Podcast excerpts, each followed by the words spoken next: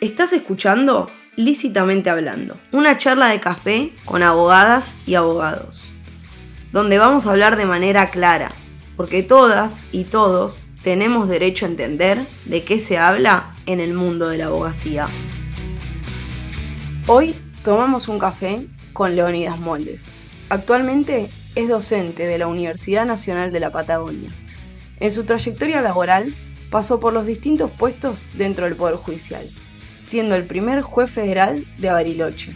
Además, se desempeñó como consejero en la Magistratura Nacional.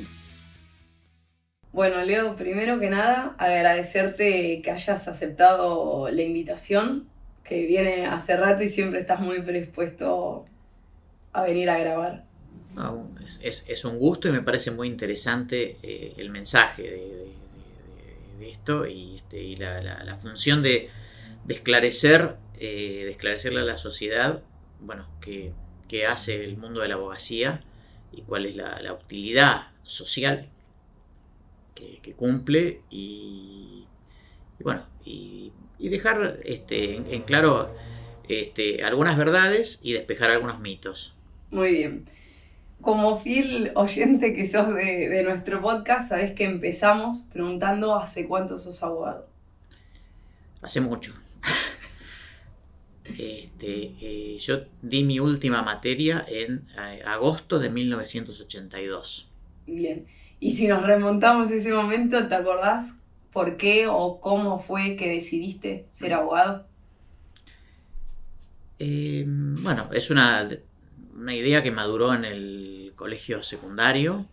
Em, a mí de chico siempre me gustó mucho leer. Eh, de chico comencé a leer los diarios. O sea, era chico y leía los diarios. No solo la parte deportiva. este, en el secundario leí mucho de historia. Este, todas las semanas yo fui a un colegio internado y entonces todas las semanas llevaba libros para leer este, en las horas que debía estar estudiando otra cosa o en horas, libres que no eran tantas. Y la idea por, por la política, por la cosa pública, por este por el, devenir de las sociedades siempre me, atrapó.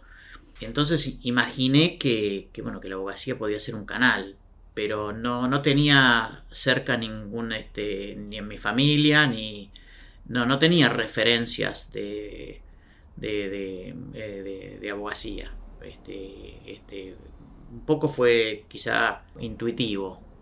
¿Y sentís que esa eh, elección, ¿no? que fue por imaginación, hoy en día en tu carrera cumplió tus expectativas?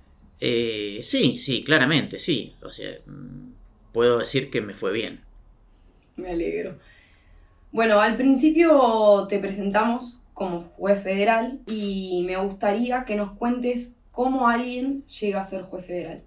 En tu caso, eh, que cuentes que sos, o sea, eras juez federal de Bariloche. Sí, o sea que me, jubilé. Este, en alguna medida sigo teniendo cabeza de juez. Este, de hecho, a pesar de poder eh, hacerlo, no, no, me he volcado al ejercicio profesional y sí mantengo la, docencia, que es, que es, otra actividad que, me gusta y que, acompañé. Bueno, la designación de jueces federales, la designación de jueces, este, lo primero que la sociedad debe entender que es una decisión política. Eh, la constitución indica que es una decisión política de los jueces federales, es una, decisión compleja, es un acto de complejo porque, porque intervienen eh, distintos poderes. Em, en, mi época intervenía el Poder Ejecutivo y el, Senado de la Nación, es decir, la, Cámara Alta del, Congreso argentino, que brinda un acuerdo, es decir, una aceptación del, candidato que, los presidentes de la Nación le proponen al Senado. Eh, hoy en día eh, existe un Consejo de la Magistratura, que es un órgano que creó la Constitución de 1994, es decir, nuestra Constitución original, originaria de los años 53 y 60, hablo de 1853 y 1860, fue eh, reformada en 1994. Una de las, reformas, una de las instituciones que se incorporó a la, Constitución del 94 fue el Consejo de la Magistratura, que es un órgano que integra el Poder Judicial de la Nación. Es un órgano que está conformado por abogados, jueces eh, y por miembros del Congreso y por un representante del Poder Ejecutivo de la Nación. Hoy en día el, Consejo mm, tiene un, mayor equilibrio del que tuvo hace unos años pasados, merced a que hubo un fallo de la Corte Suprema que eh, forzó volver a, una integración de 20 miembros este, que luce como más equilibrada. Hoy la preside el, presidente de la Corte Suprema. Pero bueno, pero volviendo a cómo se selecciona un juez, mm, los aspirantes a jueces eh, realizan un examen, un examen, una prueba de oposición escrita, que, debe ser anónima, eh, y también se valoran sus antecedentes profesionales, conforme a una tabla, un baremo que, que establece determinado puntaje por, no sé, por, trayectoria, determinado puntaje por la especialidad que tiene para, el tribunal de que se trate. Por ejemplo, si, es un tribunal de familia, bueno, las personas que, tienen kilometraje en el derecho de familia tienen más, este, tienen, van a tener mejor antecedente que alguien que hizo exclusivamente derecho penal toda su vida. Claro. Y viceversa para, para, un tribunal penal, por ejemplo, ¿no? Este, además, se, aprecian este, los antecedentes académicos, y luego finalmente hay una entrevista en la que se, deben ponderar algunos aspectos de la personalidad de, las candidatas o candidatos. Algunos aspectos son difícilmente medibles, mensurables, valorables, pero eh, yo me tocó integrar el Consejo de la Magistratura y algo que, muchas veces hablamos con los colegas y algo que pienso que, es, que es muy difícil de valorar es, por ejemplo, la capacidad de decisión. O sea, una persona puede ser muy capaz, puede tener enormes conocimientos técnicos, pero tiene problemas con la decisión. Para decirlo de una manera más simple, le puede pesar mucho decidir.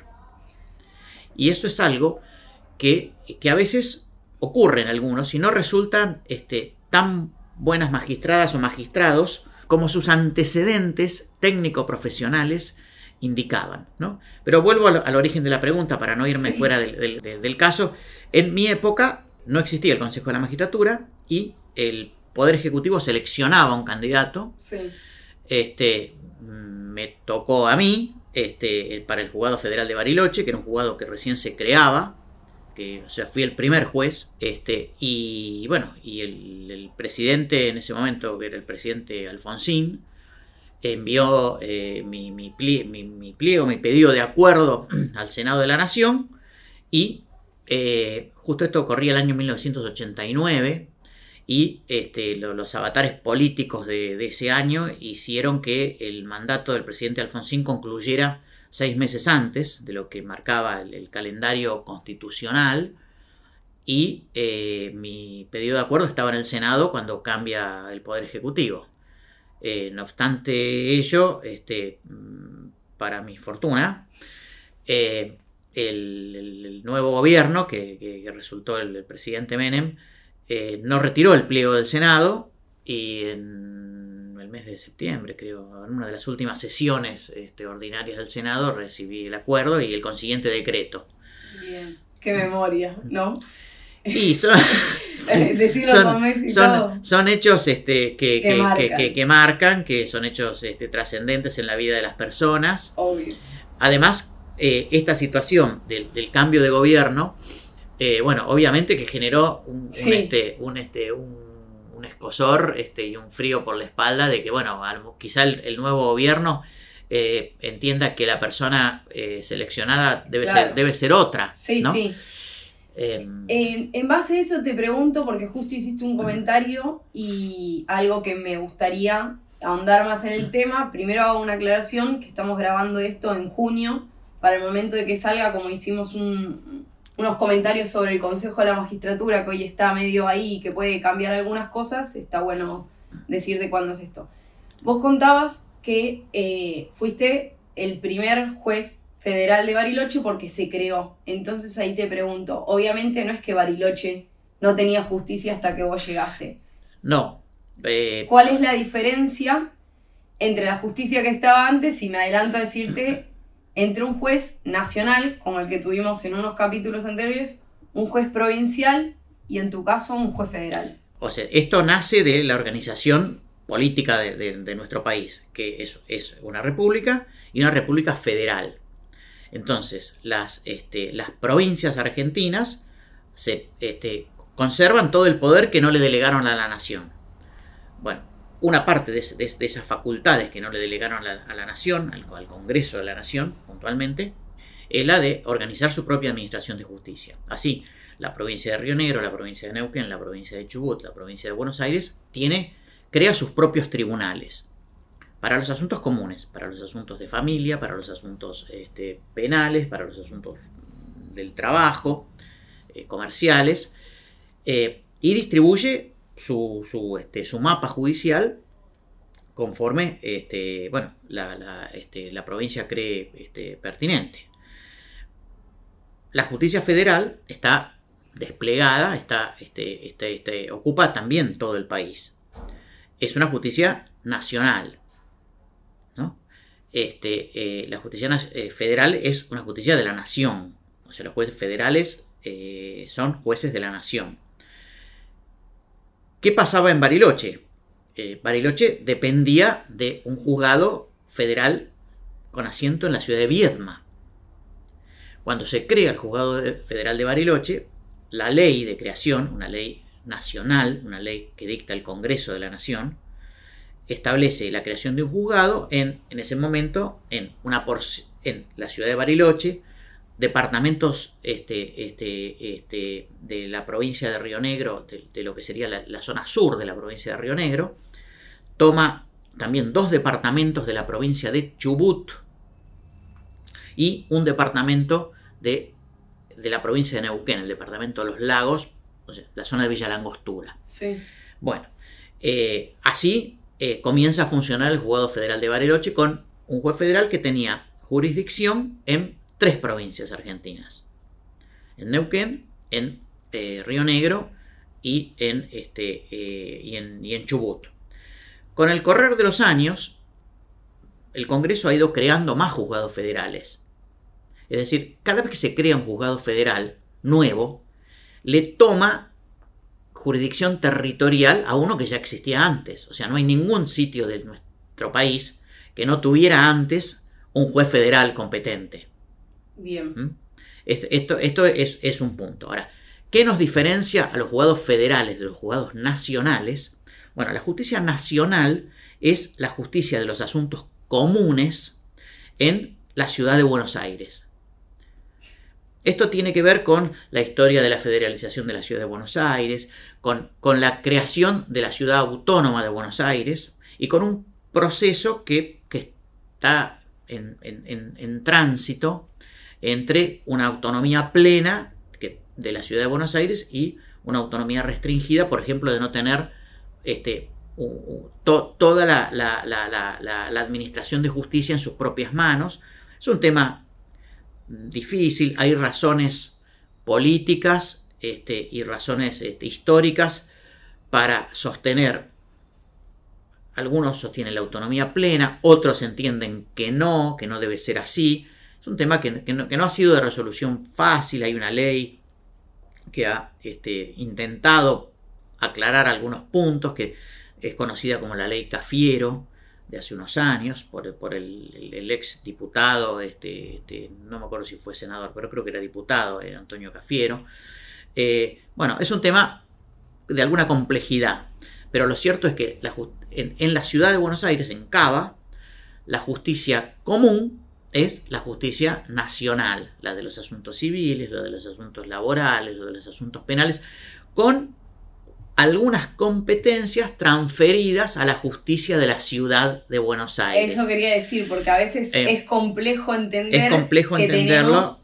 Ciudad, eh, provincias, ¿no? Pero ese quizás se nos va a decir ciudad, nación, federal, todos actuando en eh, capital, quizás. o sea, en capital tenemos los tres tipos de, jueces o juezas. En, en, en Capital Federal sí, o, en Cava, para llamarla, ¿no? Sí, sí. Este, sí, en, en, el interior, o sea, fuera de la, de, la ciudad de Buenos Aires, no, no, hay tres clases. Están los jueces provinciales y los jueces federales. Bien. Este, entonces, por ejemplo, por caso, mi, provincia tiene eh, eh, tiene tres jurisdicciones federales, que son Viedma, General Roque y Bariloche, y tiene cuatro jurisdicciones provinciales, ¿eh? que son este, este, la zona de Viedma, que sería el Valle Inferior, que es, la primera jurisdicción, la zona del Alto Valle tiene, tiene dos, porque tiene, tiene los tribunales provinciales con asiento en General Roca y en Chipoleti, que es otra ciudad importante del Alto Valle, y luego Bariloche.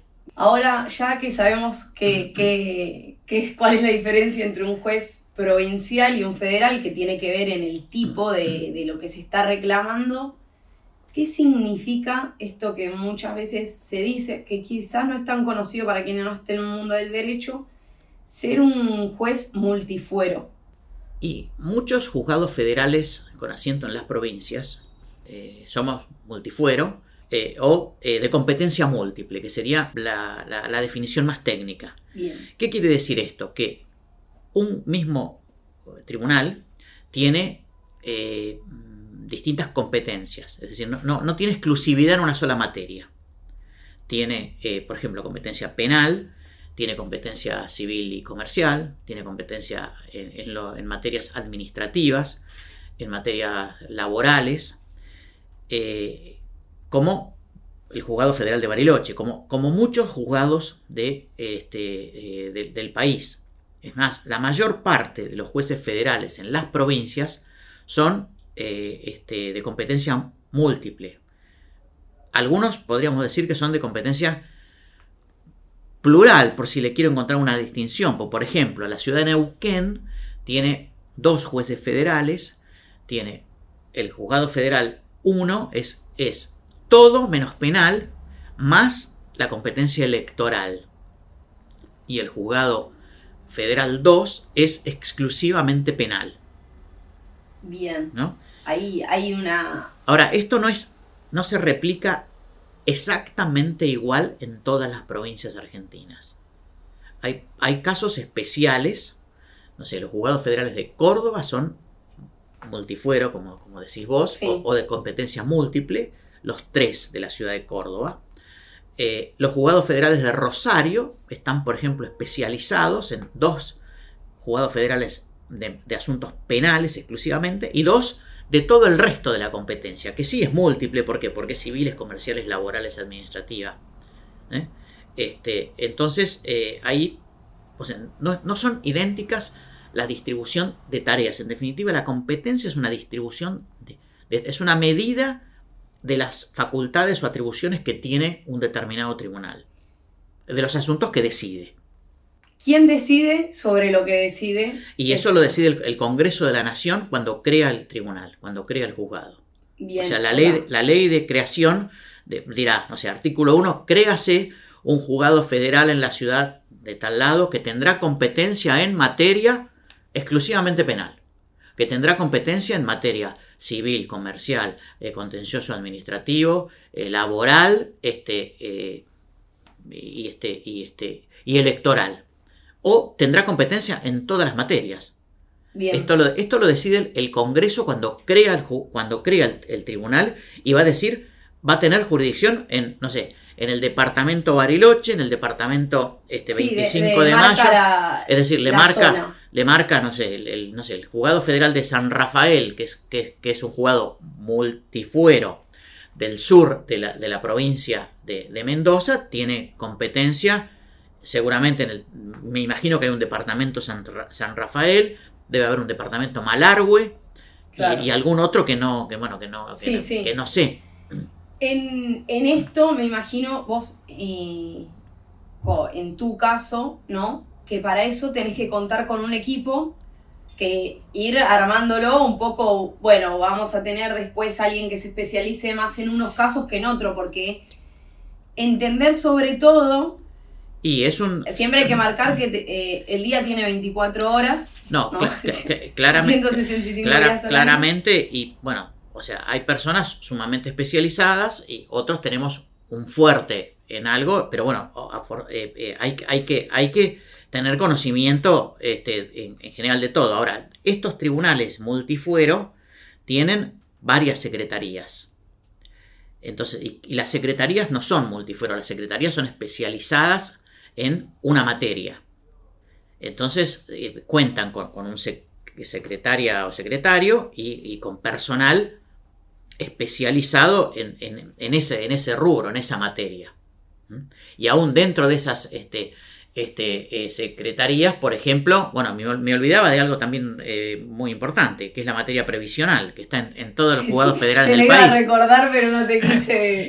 y, bueno, y dentro de las, de las secretarías, yo, por ejemplo, en un momento dado, cuando comenzó a haber muchos juicios previsionales, eh, decidí una, una, especie de, de, mini especialización de, algunas, de algún personal que trabajara más en esos asuntos que en otros, por, bueno, para que, para que, para que resulte más, más idóneo en, la, elaboración, en, los proyectos, en, bueno, en el trabajo de, eh, una materia que tiene sus particularidades y, sus diferencias eh, a veces importantes con otras ramas del derecho público y del derecho privado. Un poco hay cosas que, ya fuimos hablando, ¿no? Eh, de, de los conflictos que llegan a la oficina de un juez federal que tienen... O sea, ¿por qué algo llega a federal? Esa es, una muy buena pregunta y completa eh, un poco la, respuesta anterior, que me, estaba quedando, me quedé pensando en que, en que eh, sin esto que vos preguntás ahora, mi respuesta eh, queda como parcial o incompleta. ¿Por qué? Porque hablamos de los asuntos comunes de la justicia, es decir, todo asunto que no sea exclusivamente federal es de la justicia común o de la justicia provincial. O, este. Entonces, eh, algo que, mm, que, siempre decimos es que el fuero federal es un fuero de excepción, es decir, que de casos excepcionales, de, este, de una minoría de casos. Lo que no está expresamente determinado como federal es una materia que, queda para los tribunales comunes. Para, es un asunto este, de, todo el resto de cosas posibles, del universo de todo lo posible. Lo federal está marcado por la ley, también por una ley de la nación y también por la Constitución Nacional. O sea, la Constitución Nacional ha establecido algunas materias, algunos puntos que son exclusivamente federal, así como algunas cosas son tan federales que la competencia es originaria de la Corte Suprema. Por ejemplo, algunos asuntos los asuntos que tienen que ver, no sé, a cónsules y embajadores, por ejemplo, son competencia originaria de la Corte Suprema. Así, por ejemplo, el, famoso atentado a la Embajada de Israel, o sea, no, no, lo, investigó ningún juez federal de primera instancia. ¿Por qué? Porque es un asunto que es competencia originaria de la Corte Suprema. Entonces, intervino como juez natural, en este caso como único, este, eh, eh, la Corte Suprema. ¿Por qué? Porque así lo indica la Constitución Nacional. Bueno, ahora, dentro de, esa competencia federal que, que, marcan las leyes, que marcan los códigos procesales, eh, que marcan algunas leyes especiales, este, que, este, que determinan que, por ejemplo, la ley de estupefacientes determina en qué casos interviene la justicia federal. Bien. Entonces, hay una parte de los asuntos penales que son federales. La mayoría no. Ahora, la competencia federal puede ocurrir por la materia propiamente dicha, por ejemplo, la materia aduanera es federal. Bien. La competencia federal puede ocurrir por, por, el territorio. Hay lugares que están sometidos exclusivamente a la jurisdicción federal. Por ejemplo, alta mar. Por ejemplo, el interior de un establecimiento, por ejemplo, un regimiento. O sea, hay lugares que son exclusivamente donde la competencia federal es lo que llamamos exclusiva y excluyente. O sea, no hay dudas. No hay dudas. Que algo que pasa ahí. todo lo que pasa, claro, pero no todos los lugares. No. Federales o nacionales están sujetas a esas reglas. Porque, por ejemplo, un parque nacional, ¿no? O sea, la administración es la administración nacional, o sea, la administración de parques nacionales. Sí. No sé, el Parque Nahuel Huapi, el Parque Nacional Iguazú. Sí. Bueno, es un establecimiento de utilidad federal. Los empleados de esa administración son agentes del gobierno federal son empleados de la nación. Ahora bien, todo lo que pasa dentro del parque es federal, no. ¿Por qué? Porque también hay una ley en Argentina, que es la ley 48, que ha establecido algunas reglas que interviene la justicia federal, por ejemplo, cuando hay una afectación de un interés federal, cuando está en juego el buen desempeño de un empleado federal. Entonces, si, si dos turistas se toman a golpes de puño porque uno no le deja sacar la foto que él quiere en, las cataratas del Iguazú, bueno, y, uno lesiona al otro, eso va a la justicia común, porque no está en juego el, buen desempeño del de, las actividades federales que cumple la nación en ese momento. Son dos, dos ciudadanos que se enojaron por algo y bueno, y uno lastimó al otro. Creo que es clave esto que marcás de el interés federal sobre el conflicto para eh, entender cuándo algo va a ser federal o no. Eh, hay muchos casos que mejor no, no, meterse tanto, pero que muchas veces se discute si es federal o no en cuanto a que muchas veces hay un problema político o público detrás y se ve quién se queda con la competencia. Y a veces no es tan, a veces este, ejemplo que yo pongo es un ejemplo muy, simple y muy, muy burdo. A, veces no es suficientemente eh, clara la, distinción. O sea, tenemos, este, no sé, por ejemplo, una universidad nacional es un establecimiento federal. Sí.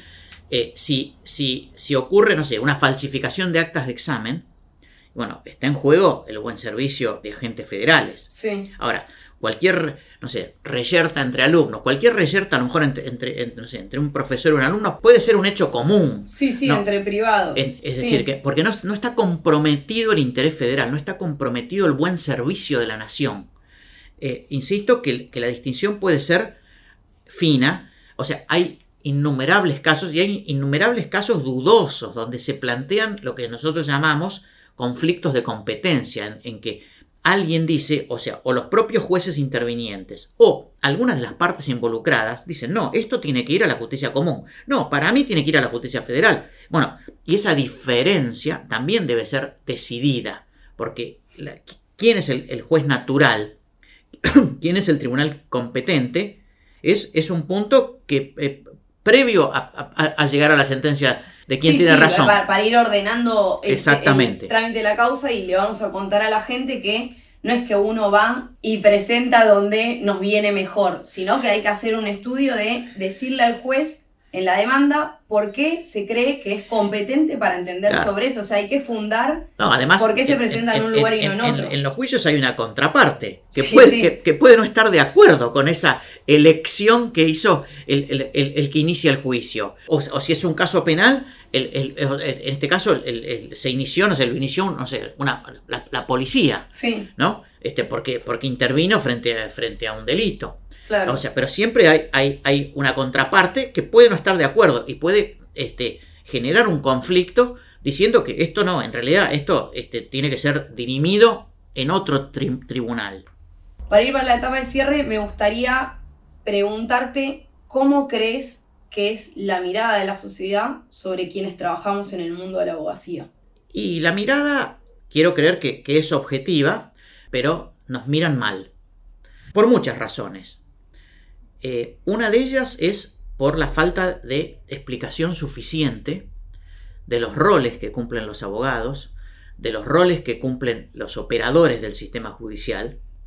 Y eso es un, bueno, un déficit propio, nuestro. O sea, no, no, le vamos a echar la culpa al espectador este, si, si los actores de la obra no transmitimos bien eh, los mensajes. Esto es un punto que, siempre, eh, inclusive he discutido dentro, inclusive de, la asociación que, que nos reúne este, a funcionarios y magistrados, eh, el problema de la comunicación. Hay que salir a explicar mejor eh, lo, que, lo que hacemos.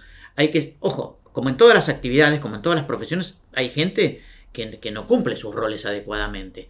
Pero siempre son una minoría.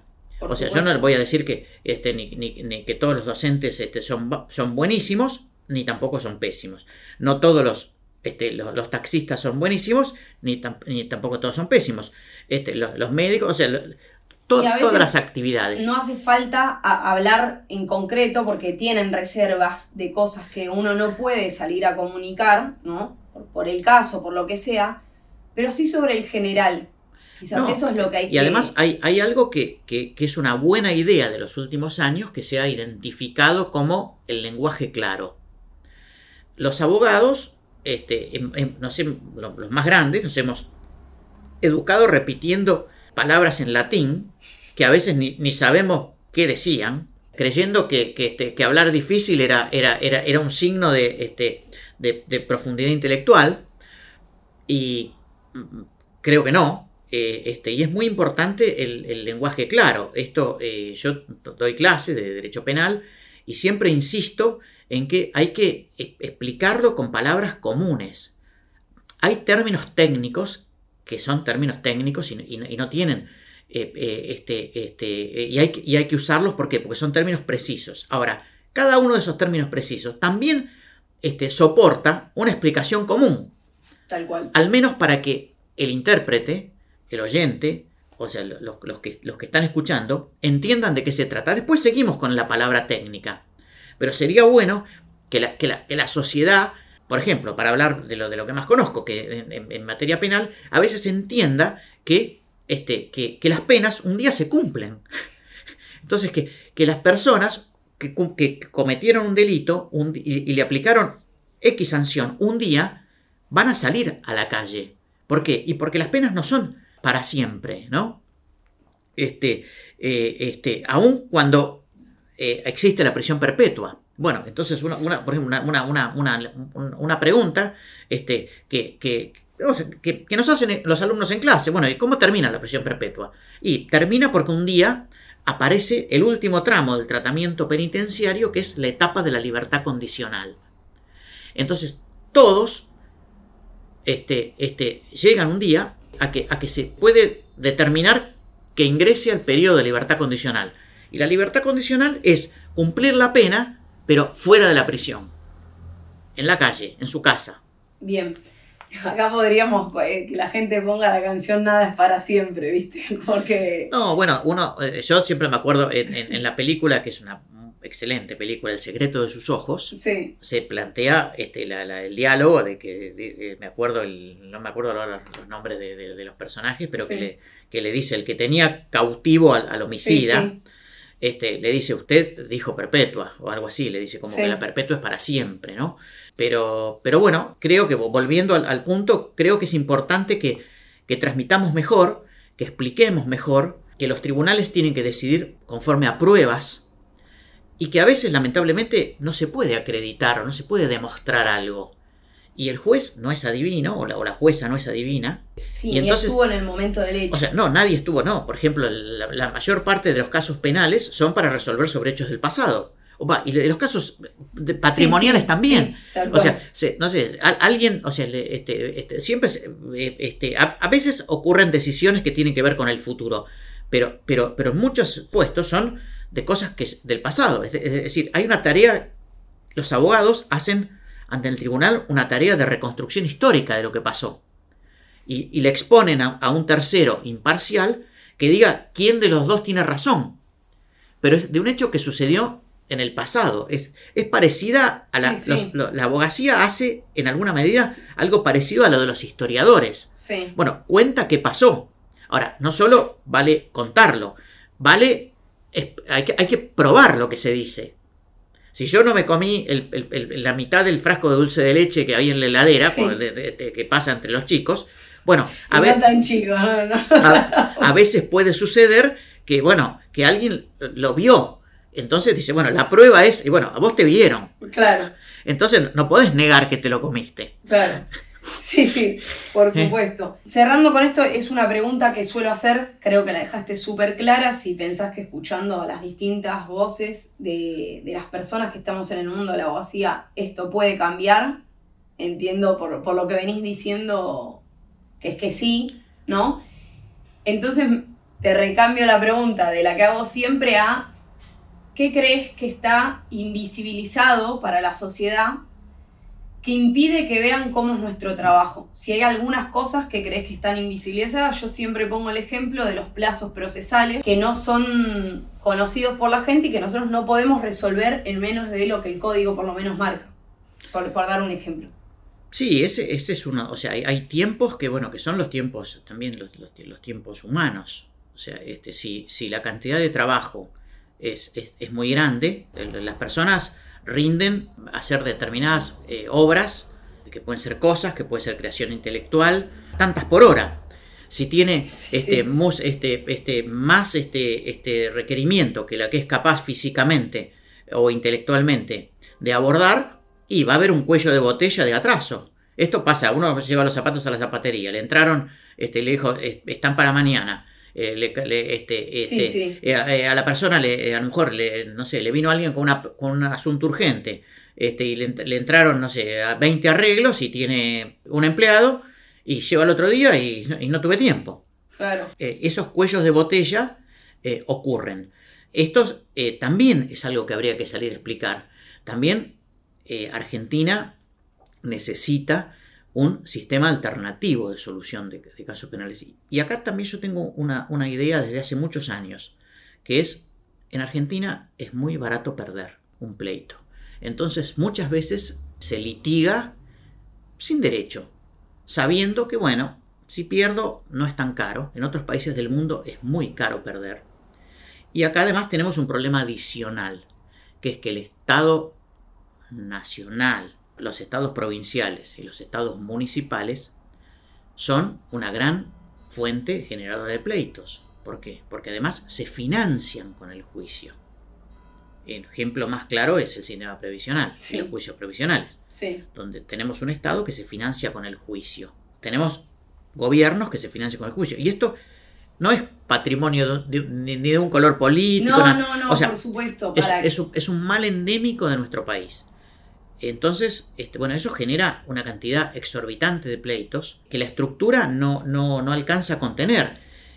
Y también sería bueno preguntarse ¿cuánto está dispuesto la, sociedad argentina a gastar en tribunales? Claro. Quizá este, prefiera gastar más en hospitales, gastar en, mejores rutas, gastar en mejores, este, no sé, trenes, eh, y no gastar tanto en tribunales. O sea, esto es un, o sea, el presupuesto de la nación que, confecciona el Congreso divide la torta. sí, sí, es un número finito. Este, Claro, o sea, no, no, o sea, no, no, entonces, bueno, si, si, si yo no pongo la, cantidad de personas suficientes este, a sacar con baldes agua de la pileta y tengo un chorro de agua que, ingresa más de la que se saca, el nivel sube, Exactamente.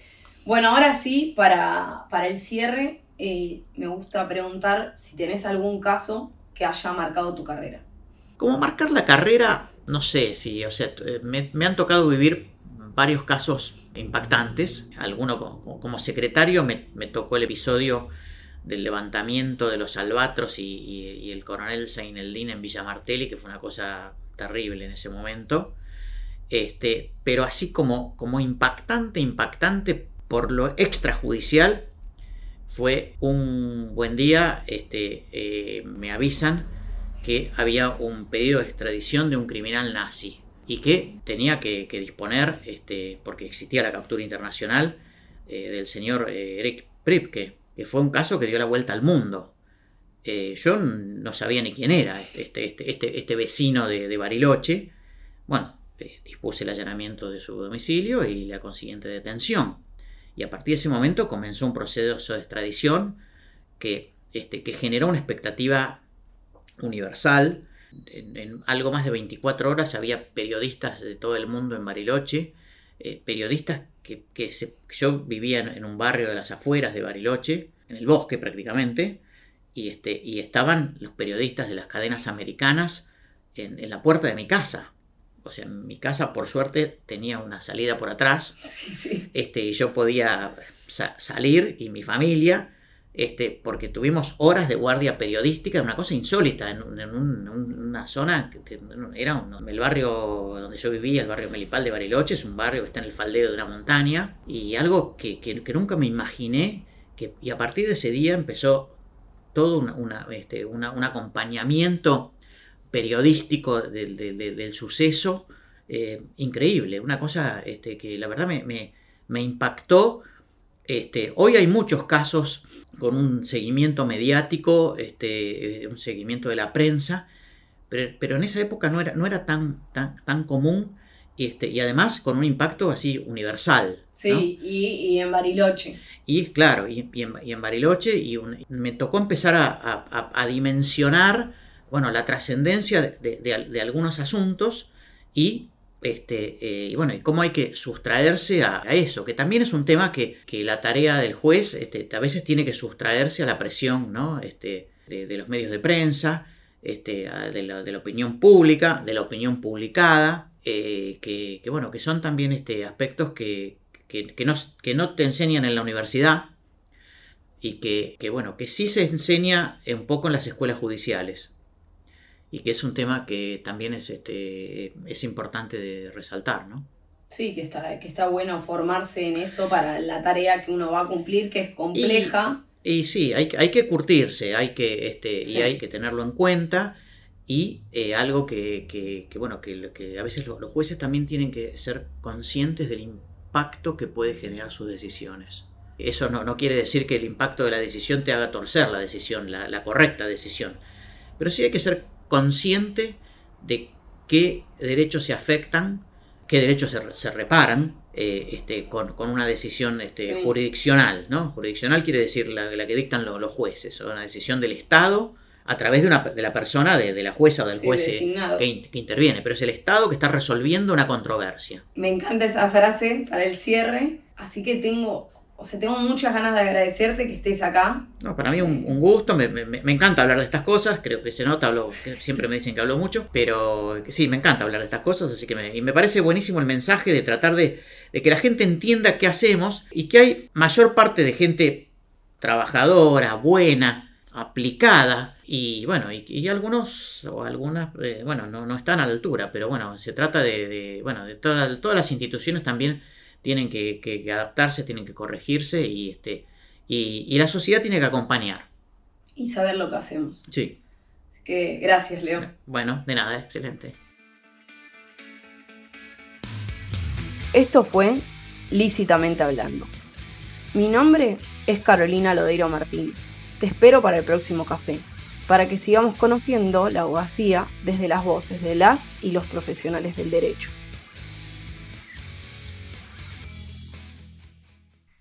Si te gustó este podcast, seguinos en nuestras redes, arroba lícitamente hablando. Lícitamente Hablando es una producción de MC Besteiro, Abogadas y Abogados. Conducción, Carolina Lodeiro Martínez. Edición y contenido audiovisual, Cecilia Vigo.